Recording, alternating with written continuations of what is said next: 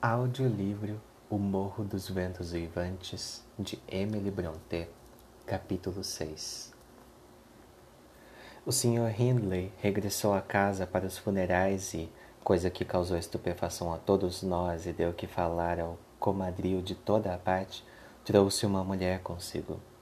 Nunca nos disse quem era ela e onde havia nascido. Provavelmente não tinha nem dote nem nome que a recomendassem sem o que não teria ele ocultado do pai essa, essa união. Não era ela mulher que por si mesma fosse causa de perturbações na casa. Tudo quanto via, desde que transpôs a soleira, parecia encantá-la, bem como tudo quanto lhe ocorria em redor, exceto os preparativos para o enterro e a presença dos que iam fazer quarto. Julguei-a meio pateta por causa de seu procedimento naquela ocasião. Correu para seu quarto, levando-me, levando-me, embora tivesse eu que vestir as crianças, e sentou-se tremendo, juntando as mãos e perguntando repetidamente: Já se foram eles? Depois começou a descrever com emoção histérica o efeito que lhe causava ver a cor preta. Sobressaltava-se, tremia e acabou por desatar em pranto. E quando lhe perguntei a razão disso, respondeu que não sabia, mas que tinha tanto medo de morrer. Pensei que ela estava tão longe de morrer quanto eu mesma. Ela era um tanto delgada, mas jovem, bem rosada e seus olhos cintilavam como brilhantes. Havia notado, é certo, que ela resfolegava ao subir as escadas, que o menor ruído repentino a fazia estremecer e que tossia às vezes de maneira inquietante. Mas eu ignorava o significado daqueles sintomas e não era muito inclinada a simpatizar com ela. Nós, por aqui, em geral, não nos ligamos muito aos estranhos, Sr. Lockwood, a menos que sejam eles os primeiros a se ligar a nós. O jovem Earnshaw mudara muito naqueles três anos de ausência. Emagrecera e perdera a boa cor, falando e vestindo de maneira completamente diversa. No mesmo dia de sua chegada, ordenou a mim e a José que, de hora em diante, deveríamos localizar-nos na cozinha deixando a sala para ele. Tivera até vontade de mandar colocar um tapete e forrar de papel um quarto disponível para transformá-lo em salão. Mas sua mulher exprimiu tanto prazer pelo soalho branco, pela chaminé enorme e brilhante, pelos pratos de estanho, pelas faianças, pelo canil e pelo vasto espaço de que se dispunha naquela sala, onde eles tinham o costume de permanecer, que ele julgou desnecessário dar-lhe mais conforto e desistiu do projeto. Ela manifestou também satisfação por encontrar uma irmã entre suas novas relações. Tagarelou com Catarina, beijou-a, andou por toda a parte com ela e deu-lhe grande quantidade de presentes no começo. Sua afeição, porém, cansou-se bem depressa, e quando ela se tornou mal-humorada, Hindley mostrou-se tirânico. Algumas palavras dela, denunciadoras de uma aversão a Heathcliff, foram bastantes para despertar nele todo o seu velho ódio contra o rapaz. Tirou-o da companhia de todos para metê-lo entre os criados. Privou-o das lições do pastor, substituindo-as por trabalhos fora, exigindo dele o mesmo trabalho do empregado da granja. Nos primeiros tempos, Heathcliff suportou resignado aquela diminuição, porque Catarina lhe ensinava o que aprendia, o que aprendia e trabalhava e brincava com ele nos campos. Ambos prometiam tornar-se rudes como selvagens, uma vez que o jovem patrão não cuidava absolutamente de saber como eles procediam e o que faziam, bastando-lhe que estivessem longe de sua, de sua vista. Não teria mesmo providenciado para que eles frequentassem a igreja aos domingos, se aos se José e o pastor não o houvessem admoestado pela sua indiferença à ausência deles. Lembrava-se então de mandar fustigar Heathcliff e de privar Catarina de, de jantar ou cear. Mas era um dos maiores prazeres para eles vagarem desde cedo pelos pântanos e lá ficarem o dia inteiro. O castigo resultante tornou-se um mero motivo para gargalhadas. Podia o pastor dar tantos capítulos quantos quantos lhe agradassem para Catarina decorar e José sovar Heathcliff até doer o braço, que eles esqueciam tudo no momento em que de novo se juntavam, ou quando haviam combinado algum travesso plano de vingança. Muitas vezes chorei sozinho por vê-los tomarem-se cada dia mais desavergonhados. Mas não ousava dizer uma palavra, com receio de perder o pequeno domínio que ainda exercia sobre aqueles dois seres privados de afeição. Um domingo, à tardinha, aconteceu que foram expulsos da sala por haverem feito barulho ou por uma faltazinha qualquer, e quando fui buscá-los para cear, não os encontrei em parte alguma. Procurei por toda a casa, acima e abaixo, pelo pátio e pelos estábulos. Permaneciam invisíveis. Afinal, Hindley, furioso, ordenou que aferrolhássemos as portas e proibiu quem quer que fosse de deixá-los entrar naquela noite. Todos foram deitar-se, mas eu, demasiado ansiosa para ficar deitada, abri a janela, pondo a cabeça para fora para escutar, embora estivesse chovendo. Apesar da proibição, estava resolvida a deixá-los entrar, caso voltassem. Ao fim de algum tempo, ouvi rumor de passos na, na estrada e a luz de uma lanterna brilhou através da porteira. Lancei um chale pela cabeça e corri para, para impedi-los de acordar o Sr. Earnshaw ao baterem.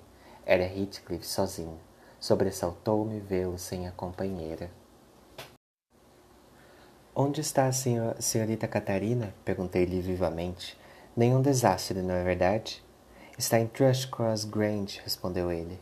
E eu lá estaria também se eles tivessem tido a delicadeza de me pedir para ficar. Está bem, vocês irão apanhar uma sova. Você só ficará contente quando for posto daqui para fora. Que tinha você de meter o nariz para os lados de Thrushcross Grange? Deixe-me tirar essa roupa molhada, que lhe contarei tudo, Nelly. Recomendei-lhe que tomasse cuidado para não acordar o patrão, e enquanto ele tirava a roupa e eu esperava para apagar a vela, ele continuou. Cat e eu fugimos pela lavanderia para passearmos à vontade. Avistando as luzes da granja, tivemos a ideia de verificar se os Linton passavam as noites de domingo tremelicando pelos cantos. Enquanto seus pais comiam e bebiam, cantavam, riam e queimavam as pestanas diante do fogo. Você acredita que seja assim? Ou será que leem sermões, são catequizados por um velho criado e ficam a decorar uma coluna inteira de nomes da Bíblia se não respondem com bons modos? Provavelmente não. São sem dúvida boas crianças e não merecem o tratamento que vocês recebem por causa da má conduta. Não venha com sermões, Nelly. Deixe-se de tolices. Corremos sem parar desde o alto morro até o parque. Catarina perdeu completamente na corrida, porque estava de pés descalços. Você poderá procurar os sapatos dela amanhã no pântano. Arrastamos-nos por um barco da Sebe, tateando o caminho pela vereda, e instalamos-nos em uma platibanda de flores, debaixo da janela do salão. Era dali que vinha a luz, não haviam fechado os postigos e as cortinas estavam descidas só pela metade. Podíamos os dois olhar para o interior, conservando-nos em pé na base do rés do chão e agarrando no reborde da janela. E vimos, ah, como era belo! Um esplêndido salão, atapetado de vermelho, e cadeiras e mesas também cobertas de vermelho. Um forro de um branco cintilante bordado de ouro e no meio uma chuva de lágrimas de vidro suspensas de cadeias de prata e iluminadas pela luz suave de pequenas velas. Os Linton velhos não estavam ali. Edgar e sua irmã estavam sós. Não se julgariam eles felizes? Nós, acredita... Nós acreditamos estar no céu. Pois bem, sabe o que aqueles bons meninos estavam fazendo? Isabel, abre parênteses, creio que ela tem onze anos, um ano a menos que Cat, Fecha parênteses. Estava deitada no soalho na extremidade do quarto, gritando como se feiticeiras a estivessem alfinetando com agulhas em brasa. Edgar, perto do fogão, chorava em silêncio. No meio da mesa, sentava-se um cachorrinho que agitava a pata e gania. Pelas acusações que ambos se faziam, compreendemos que quase haviam esquartejado o bichinho. Idiotas! Era aquele o brinquedo deles, brigar por causa daquela trouxa de cabelos quentes e se pôr a chorar, porque ambos, depois da contenda, se recusavam a ficar com ela. Rimos a bom rir diante daqueles meninos mimados. Como os desprezávamos! Quando é que você me verá desejar ficar com o que Catarina deseja? Ou nos encontrará procurando diversão em gritar, soluçar e rolar no chão, cada um num canto do quarto? Nem por mil vidas trocaria minha posição aqui com a de Edgar em Thrushcross Grange, nem mesmo se obtivesse o privilégio de poder atirar José da mais alta empena de parede e de pintar a fachada da casa com o sangue de Hindley. Basta, basta, interrompi-o. Mas até agora você não me disse, Heathcliff, porque deixou Catarina lá embaixo. Eu estava contando que nós íamos. Os Linton nos ouviram e, no mesmo movimento, lançaram-se como flechas para a porta. Houve um silêncio e depois um grito. Abre aspas. Ó, oh, mamãe, ó, oh, papai, ó, oh, mamãe, venha cá, ó, papai. Fecha aspas. Na verdade, eles berraram umas coisas mais ou menos assim. Fizemos um barulho pavoroso para aterrorizá-los ainda mais, e depois abandonamos o reborde da janela, porque alguém estava tirando as trancas e achamos melhor dar o fora. Eu puxava a Catarina pela mão, apressando-a quando de repente ela caiu. Abre aspas. Foge, Heathcliff, foge! Fecha aspas, murmurou ela. Abre aspas. Eles soltaram o bulldog e o bicho me agarrou. Fecha aspas. O diabo do cachorro havia agarrado o tornozelo dela nele. Escutei o abominável rosnado dele. Ela não deu nem um grito. Não, teria vergonha de o fazer, mesmo que estivesse espetada nos chifres de uma vaca raivosa. Mas eu gritei. Berrei maldições capazes de aniquilar todos os demônios da cristandade. Agarrei uma pedra, meti-a pela boca do cachorro e tentei com todas as minhas forças empurrá-la para dentro da garganta dele. A besta de um criado apareceu afinal com uma lanterna gritando. Aspas. Aguenta, Skulker, aguenta. Fecha aspas. Mudou, porém, de tom quando viu qual era a presa de Skulker. Apertou-lhe a garganta. A enorme língua arroxeada do animal pendia da boca um meio pé, e seus beiços caídos deixavam correr uma baba sanguinolenta. O homem levantou Catarina. Ela sentia-se mal, não de medo, estou certo, mas de dor. Levou-a para dentro. Acompanhei-o soltando imprecações e ameaças. Abre aspas. Que foi que ele pegou? Fecha aspas. Perguntou Linton lá, na, lá da entrada. Skulker pegou uma mocinha, meu senhor, respondeu ele. E, abre aspas, e há também aqui um rapaz, fecha aspas, acrescentou mostrando-me o punho, abre aspas, que me parece um espia. Com certeza os ladrões queriam fazê-lo passar pela janela a fim de abrirem as portas para a quadrilha depois que todos houvessem adormecido e pudessem assassinar-nos facilmente. Calha a boca, ladrão indecente. Você irá parar na, for na forca por causa disto, Sr. Linton. Não largue sua espingarda. Fecha aspas. Abre aspas. Não, não, Roberto. Fecha aspas. Disse o velho imbecil. Os velhacos souberam que ontem, fui, que ontem foi dia de eu receber pagamentos. Pensaram que poderiam sair-se bem. Entre. Tenho uma recepção preparada para eles. Ali, João, prenda a corrente. Jenny, dê um pouco de água a Skulker. Desafiar um magistrado na sua fortaleza e ainda por cima num dia de sábado. Onde parará a insolência dessa gente? Oh, minha querida Maria, olhe para aqui. Não tenha medo, é apenas um menino. No entanto, a perversidade se retrata, se retrata no rosto dele. Não seria um benefício para a região enforcá-lo imediatamente antes que ele mostre em atos a natureza que os seus traços revelam? Fecha aspas. Empurrou-me para debaixo do lustre e a senhora, a senhora Linton pôs os óculos e levantou, horrorizada, as mãos.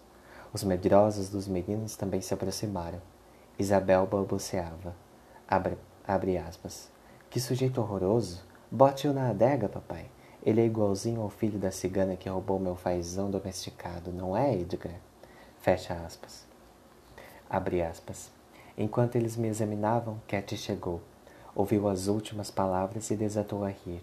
Edgar Linton, depois de lançar-lhe um olhar inquisidor, recobrou o juízo suficiente para reconhecê-la. Eles nos haviam visto na igreja, como você sabe, e só ali nos encontramos. Abre aspas.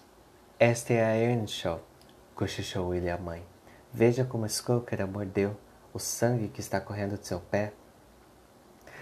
A, abre aspas. A menina Earnshaw? Que tolice! exclamou a senhora. A menina Earnshaw vagando pelos campos com, com um cigano? Contudo, meu querido, ela está de luto. É ela, com certeza, e talvez esteja estropiada para o resto da vida. Abre aspas. Que indesculpável falta de cuidado do irmão, exclamou o Sr. Linton, deixando-me para se dirigir a Catarina. Contou-me Schilder, abre, abre parênteses, é o nome do pastor, fecha parênteses, que ele a deixa crescer no mais completo paganismo. Mas quem será esse outro? Onde arranjou ela tal companheiro?